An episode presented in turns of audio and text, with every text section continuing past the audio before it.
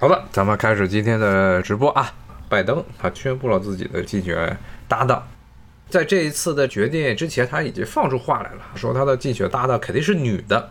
结果呢，就引得多方的猜想，说是哪一位女性啊能得到拜登的青睐，列出了很多很多的这些选择啊，包括拜登在民主党的初选上，他的很多名义上的竞争对手，有什么沃伦，包括卡马拉。还有呢，像奥巴马时代的国家安全顾问啊，苏珊·莱斯啊，都划入了所谓的可能的名单之中啊。到今天呢，终于揭晓啊，是卡马拉·哈里斯啊，她成为了拜登的竞选伙伴。在这个竞选过程中啊，我看前几天新闻中，各种美国的这些女权团体，各种各样的女权团体都在那里发喊，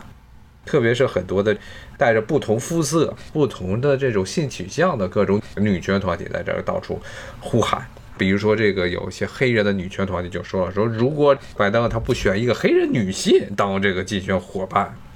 他们就说你就等着看。当然呢，这牵扯到了美国政治中的一个比较荒诞的东西，就是身份政治。它好多的时候，很多的时候，这美国的普通的这些民众啊，讨论政治，他不是看你的政治目的，不是看你的政治目的和政治意图，而是看你的身份。你是黑人，你是黄种人，你是白人啊。首先先确定这个啊，下一步再说。所以呢，其实很大程度上是一种非理性的。政治活动啊，当然这个是一个另外一个非常大的一个话题。整个身份政治其实是严重扭曲了美国政治中的一些核心的问题，规避了很多的重要的核心问题啊。那么这个不是咱们今天的主题，咱们今天呢来讲讲为什么这些人对于啊，无论这些所谓的政治团体，为什么对于副总统这个职务这么的关注。现在有一个最大的一个卖点，说是美国有可能会出这个，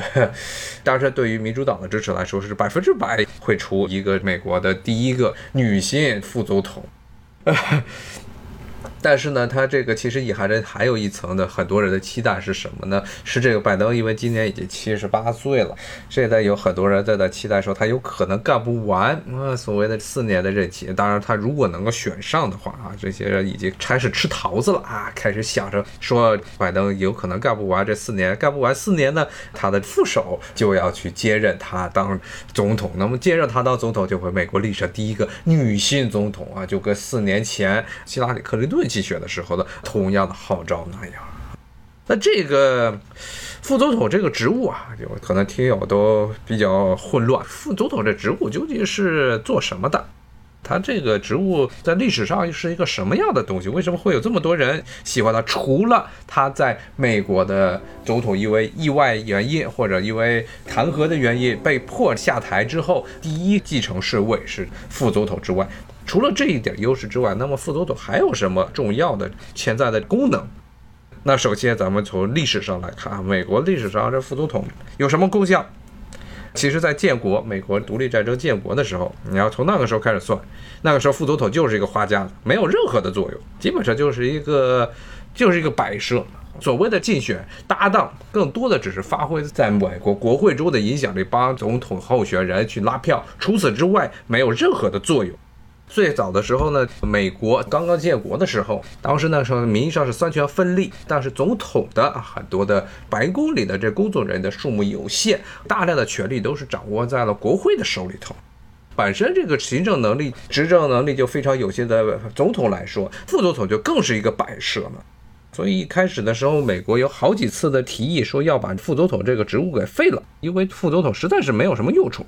但是呢，这个情况呢，到了什么时候开始出现了转变呢？啊，就是美国在二十世纪初这个时候呢，美国大量的扩张，美国的特别是白宫整个白宫的执政团体啊，大量的扩张自己的能力。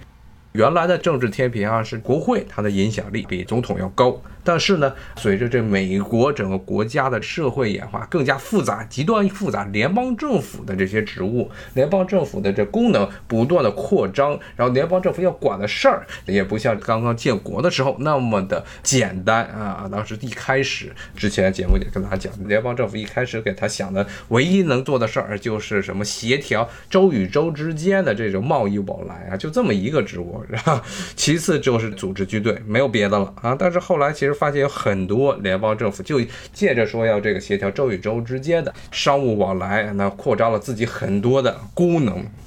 非常多的功能。嗯，到了二十世纪初的时候啊，联邦政府已经变成了一个巨大的官僚体系。像最典型的一个例子，美国最早的专利局啊，就是在市中心，离白宫走过去差不多一刻钟的路程的这么一个地方，占地面积差不多，现在是被辟为了一个博物馆。那么后来呢，专利局不断的人员扩张啊，现在呢，在原来地方待不下去了，所以专利局呢就搬到了郊区阿雷顿那边。在那儿待了一段时间，人又不够了，加上当地的这个房租又贵，然后最后呢就搬到了 Alexandra 这一片啊，盖了一个非常豪华的大楼，而且是三栋楼连在一块儿，是差不多你要算一算占地面积，可能是比最早的那个老专利局现在辟为博物馆的这专利局的面积至少得有十倍以上。就像老专利局只是一个三层的这么一个楼啊，现在的专利局无论是占地面积还是楼层数目都比它远远高于它。基本上是也成了这 Alexandra 这个市啊重要的大户，这一场大户，然后吸招商引资的一个大户，有这么一帮人，几千联邦政府雇员啊，就不愁没有餐馆的生意，不愁没有这些超市的生意啊，所以在专利局附近就全部盖上了一大堆的餐馆。那这个是联邦政府它的职能的不断的扩张，联邦政府职能的不断的扩张，最后带来个结果，就总统的权力开始扩大。而总统的权力扩大之后呢，总统其实很大程度上，因为他自己也很多的事情不能够自己来直接解决，所以就从这个时候开始啊，副总统的职务开始由一个虚职啊，由一个最早的只是一个所谓的竞选伙伴的一个角色，改编成了一个负有一定责任。总统经常会把一些职务啊，特别的职务啊，委任给副总统，让他去干。比如说，就像这一届美国总统特朗普，他在新冠肺炎出现之后干的事儿，就成立了一个所谓特别行动小组，说关于新冠肺炎特别行动小组。然后呢，是让副总统彭斯来领衔，让他去协调组织美国的防疫工作。除了这个行动小组之外，其实还有一条暗线，就是他们美国的联邦政府的紧急救援物资，他们的这一条采购的线是被特朗普的女婿库什纳这边来控制的，所以两边还互不隶属，所以后来就形成了非常一个有趣的局面，就成了一个两头龙。先不说现在的美国政府的防疫问题，那从这之后啊，副总统的职务啊就不像之前那么样是可有可无了，因为总统经常会把一些他觉得需要有别人，不是他亲自来管理，啊底下的人来管理的一些重要的事情啊，特别的事情，不是这种日常的白宫的处理的事务，交给副总统来管。同时呢，像在杜鲁门时代啊，杜鲁门时代更是把副总统的职务扩充了很多。比如说像弗鲁门本人这个人，他就是罗斯福啊，FDR 小罗斯福他竞选时候的竞选伙伴。当然，这也是也有一个有趣的事情，就是杜鲁门竞选他能成为罗斯福的一个竞选伙伴啊，一个原因是罗斯福跟他之前的那个副总统啊，有直接出现了下息，不愿意继续在罗斯福新的四四年的这次大选的时候继续使用他以前的竞选伙伴副总统，而呢，当时罗斯福看中。杜鲁门唯一的一个原因啊，就是因为杜鲁门这个人呢，在国会中扮演的是这么一个老好人的形象，谁也不得罪，然后大家都很支持他啊。那么罗斯福其实有他的原因，就是基本上每一次总统竞选拍档的时候啊，一个重要的因素就考虑这个人竞选拍档在整个美国国会，特别是美国国会中是不是扮演着一些比较的有协调性的作用。那么副总统其实国会赋予他的一个虚职啊，一个虚职就是他实质上是美国参议院的议长，美国众议院的议长叫美国众议院的发言人，这个职务呢是由这个美国众议院，有点类似于英国下议院，但是跟英国下议院的关系不是很一样。众议院的多数党的领袖来担任，是美国众议院的议长。那么参议院这个地方呢，它没有真正意义上的哪一个优势党，比如说美国的现在是共和党，共和党的这个多数党的领袖，但他并不是直接就会成为美国参议院的议长，而这个职务啊，是按照当时宪法的规定，是由这个美国的副总统来担任。但是副总统虽然担任，他基本上不去参加会议啊，完全不参加会议，而只是在什么时候会参加，他名义上还有一票投票权，但是投票权当时制定这宪法的时候又把这一票投票权啊归得死死的，什么时候呢？只有当两党啊出现了严重的焦灼的状态啊，在国会中基本上五十五十，最后呢一个决定那一票可以是由当时副总统也就是参议院的这议长来投。除了这个时候，基本上是没有参议院的议长，这个副总统是没有投票权的。名义上有一个投票，但他从来不用。就算是这关键的说能决定性的一票，基本上也是不鼓励副总统来使用啊，说会牵扯到什么行政权来干预所谓的立法权。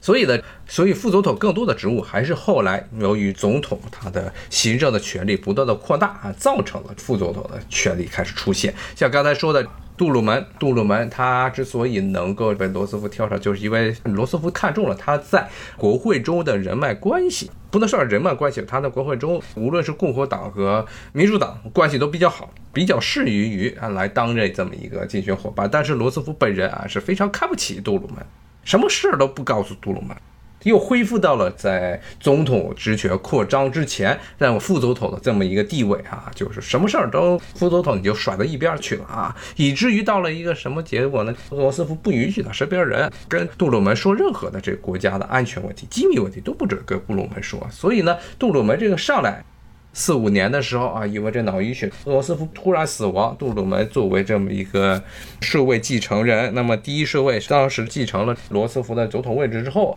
当时美国的军方才告诉啊，说总统先生，我们搞了原子弹啊，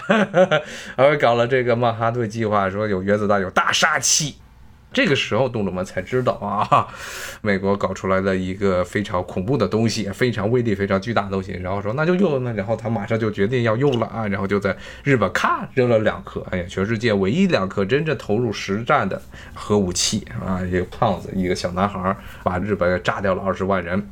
那么杜鲁门在他任的时候，他自己是副总统出身，他本人呢又扩张了美国副总统的职务。美国副总统当时给了一个很重要的这么一个职务是什么呢？就是当时成立了国家安全委员会，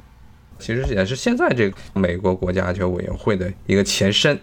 那这个里头呢，其中的一个常务的常驻的这么一个委员会的委员里面的成员之一就是副总统，副总统一直到今天也是。美国国家安全问题的委员会中的常驻的成员之一是副总统啊，那其他的包括什么？比如说这国防部部长，包括了美国能源部部长，包括有的时候也不是常驻的，像包括这个美国国家安全顾问这些角色。国家安全委员会啊，其实在某种程度上有点类似于什么呢？类似于中国清朝的时候那种军机处的这么一个角色，它其实是把美国整个这个行政体系内最重要的这些大员。最重要、最核心的几个大员全部都网聚在一起，有的时候财政部部长也会在这个其中啊来任职。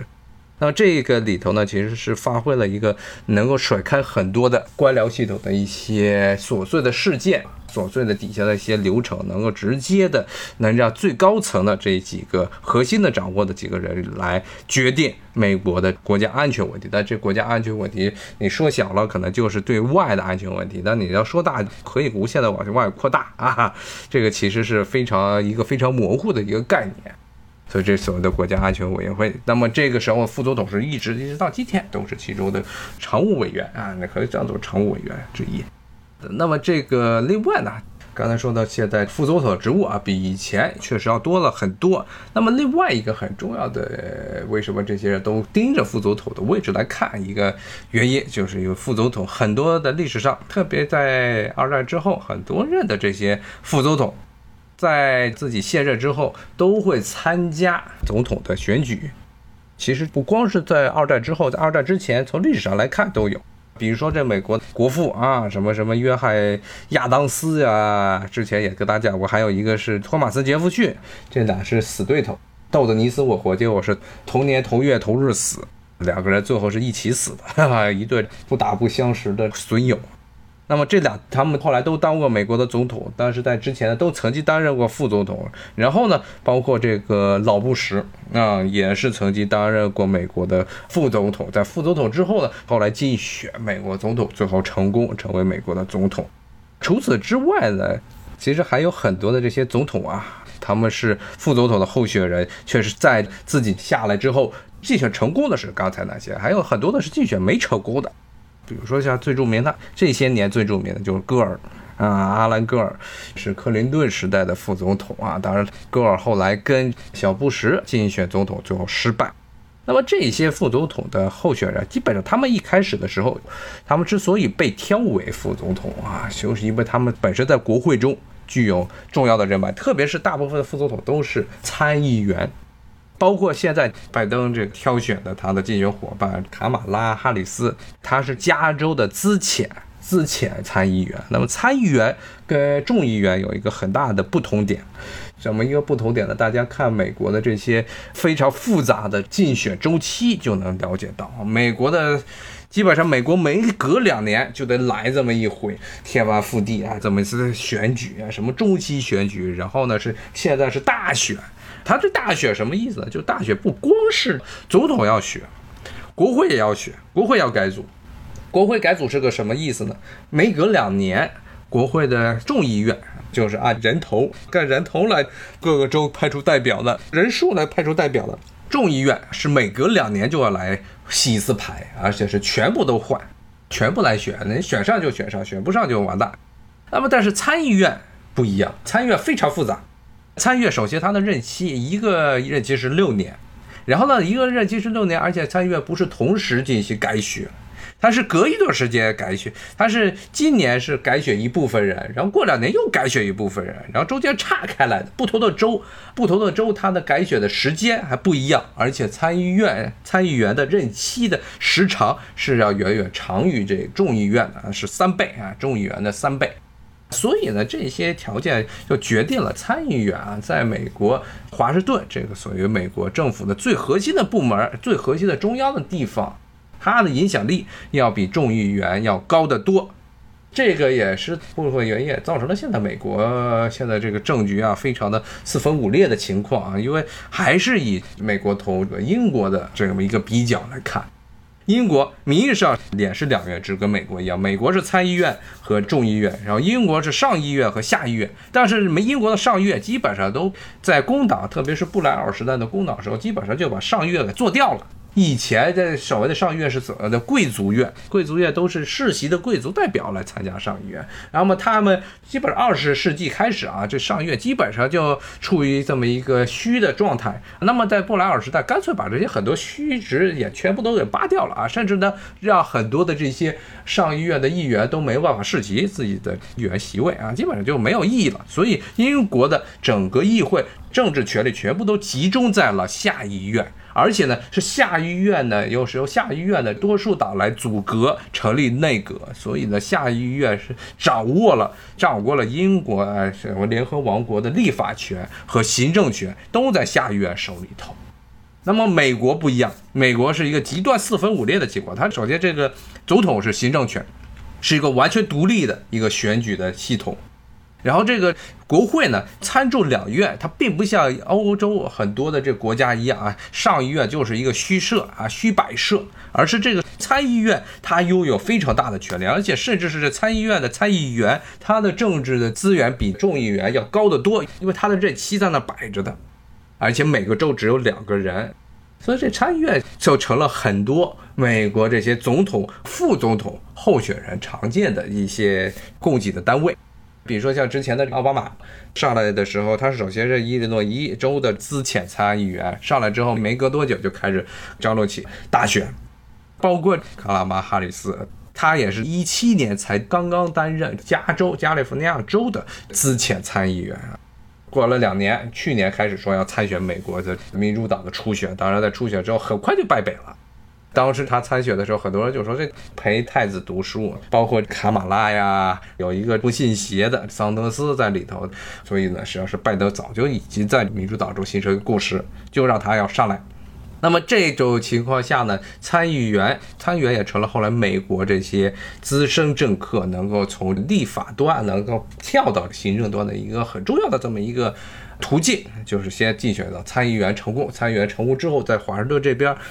得到人脉之后，得到很多的这些企业支持之后，就开始竞选。那么当然了，在刚才说的，当然现在呢，因为拜登他的这个竞选伙伴已经确认了，那么下一步就是要开始这个美国最后啊，看是十一月初啊，八月、九月、十月，差不多六十天、六十多天左右这么一段时间。这一段时间可能是在美国历史上啊，可能是最为激烈的大选之一，因为现在美国的政坛党派之间的这种极化现象。现在我看最近有一些这个人说是现在叫做超级极化、两极分化现象，不光是两极分化，是超级两极分化现象，过于严重，意识形态问题，然后两方完全两个党没有任何的共识，然后基本上是也跟刚才说的这种身份政治一样啊，说你要是共和党人，我就不跟你任何来往；你要民主党人，我就不跟你来往，变成了这么一种情况。在这种情况下，这一次的大选肯定是会引起极大的这么一个冲突。是要高于之前是零一六年的这次选举啊，非常分裂。这种极化情况，给大家举个简单的例子啊，比如说在这个像五十年代的时候，美国当时做这个民意调查，说啊说，如果你是共和党人，你在意你女儿的男朋友的这个党派吗？那时候说大家百分之六十到百分之七十来说不在乎，说这个无论是共和党和民主党都无所谓。但是现在哎，这个数字大概就讲到了百分之十到百分之二十。基本上就属于你要是民主党，我是共和党，我们老死不相往来。这种情况，其实在奥巴马时代就已经非常的明显了。当时这些共和党基本上在内部，我见过的很多这些共和党人啊，基本上内部就不断的诅咒民主党，包括民主党的政权。所以 现在这个情况下，拜登他这样上来，现在目前来看，他至少从民调的显示来看啊，他现在的在很多的，特别是传统的蓝色州，他是占有优势。在很多的原来的一六年选举的时候，很多的这些红色州，也就支持共和党、支持特朗普的这州，他现在呢，因为这个疫情的原因，好多变成了摇摆州啊，比如什么北卡呀这些地方变成了摇摆州，不甚至呢，连包括德克萨斯，因为受疫情冲击非常大啊！现在很多人对于很多当地的选民对于现在的这个疫情非常不满，所以呢也出现了严重的摇摆。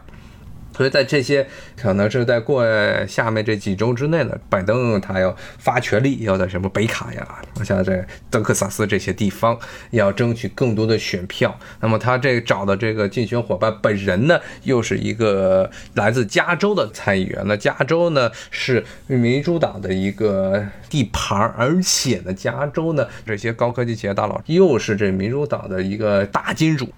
拜登他之前的选举中都没有明确的说出他对于国家科技发展的这么一个策略，但是至少呢是找了这么一个一半牙买加黑人，一半这个印度人的血统的参议员，那肯定就是主要的目的就是向加州的这些高科技企业大佬说，你别放心啊，现在加州的这些高科技企业因为特朗普这几年 的这些一系列的很多的政策，特别是与中国之间的科技战啊这个情况啊，现在是都非常不好受。虽然拜登之前一直没有啊明确的关于科技方面、高科技企业方面的一些施政纲领，那么他把卡拉马哈里斯给弄上来，很大原因是因为要借他的在加州的这种关系。那这些企业都很有钱，可能除了华尔街之外，这个民主党一个很重要的金源所在的地方。那后面这几周，无论是线上会议还是线下的实体会议，就可以想见，两边啊，基本上两边的这些候选人，两边的总统候选、副总统的候选人都已经搞定了。特朗普这边还是彭斯跟他一起进行竞选。啊，我看这有听友说，牙买加和西不是，牙买加是典型的黑人。之前节目跟大家讲的牙买加是英国的殖民地，都是讲英语的这些从西非来的黑奴，他们的很多的境遇确实是跟美国本土的黑人是一样啊。之前节目也讲了，是后来这牙买加这地方因为地少人多，加上呢制糖产业已经开始衰落，所以大批的牙买加的这些能讲英语的黑人都移民到了美国，包括美国最早的这些民权运动、黑人民权运动的很多领袖都是牙买加裔的黑人。卡马拉哈里斯啊，他之 所以白，就是因为他还有一半的印度血统啊，他妈是印度人，他爸是牙买加黑人。看这 就是牙买加黑人，对，只要是有黑人就满意了。你看这奥巴马甚至还办个肯尼亚黑人，那不照样这个黑人看见他当选之后痛哭流涕吗？这个很多当时我记得奥巴马当时竞选成功的时候啊，这流泪有流的，好像真的是黑人这个翻身做主人了。然后奥巴马也在他退休之后，他也没有跟黑人住在黑人区，而是选择在白人区住。在华盛顿 D.C. 西北的一个富人区 c a l o r a m a 的地方买了一个大宅子，跟那些什么伊万卡呀，跟亚马逊的老板贝佐斯成了邻居。啊，所以对于他们来说啊，你选了一个黑人，名义上的黑人，而且这个其实也是一半印度血统，一半的是牙买加第一代移民的黑人，他跟美国本土的黑人的关系其实是非常淡的。但是呢，他就是用这种所谓的身份政治，用自己的肤色来这个拉选票。很多时候，这些人投票就是看一张脸，不会去想太多究竟会是怎么样，怎么样。但是呢，我看这两天好像国内这边一直在很火的一个是这个 NBA 原来的球星大卫韦斯特啊，他最近呢在 YouTube 上一段采访火起来了。被中国人给翻译成了中文弄回来，传到了国内的这些视频网站上。他就说嘛，他本身是一个非常支持黑人民权运动的人，但是他就说说基本上你你动了半天，说你们黑人自己天天这个闹着，最后就是在选举的时候想选一个黑色皮肤的人上来，但是你想想。那些黑色皮肤的人都是白人给他放在那位置上的，他们都是一些傀儡啊！直接用了一个词 figurehead，啊 figurehead 这么一个词，那就这些人是名义上长得像是黑人，但其实呢，就外面黑的里面白的。啊，像卡马拉，他叫贺锦丽，可能是因为加州这边，加州的很多政客喜欢给自己搞这么一个华人的名字。啊，这要强调一点，每个美国的这参议员都不是在裸奔。美国的参议员都不是裸奔状态，他们来国会的时候底下要带大量的助手，规模大的话能够将近一百人，而且大的，特别是最大牌的那些参议员，所以基本上他这些估计里头说百分之百会有华人在里头跟着。当年竞选成功的时候，传了一个中文名字，让他呢能在加州也是整个全美华人人数最多的这个州，至少有这么一个亲民的形象出现。大家觉得他有一个华人的名字，然后让华人也出现在这种身份政治上的莫名的高潮！加州这几年的情况也可以更明显的看出来，对华人的态度是最糟糕的。华人真的是在美国的政府中啊，美国的整个政治环境中啊，一方面是外部的这种歧视，或另外一方面啊，真的是自己扶不起来。你看加州的这些政客，基本上还是比较能够做表面文章啊，弄一些所谓的中文名字啊，但具体到了。决定性的一些重要的牵扯到自己议员自己后来命运的时候啊，那么从人数上来说，绝对不会去考虑华人的啊。华人首先自己不团结，然后呢再加上加州的主要的少数族裔，现在基本上快到相对多数的，就是拉美裔，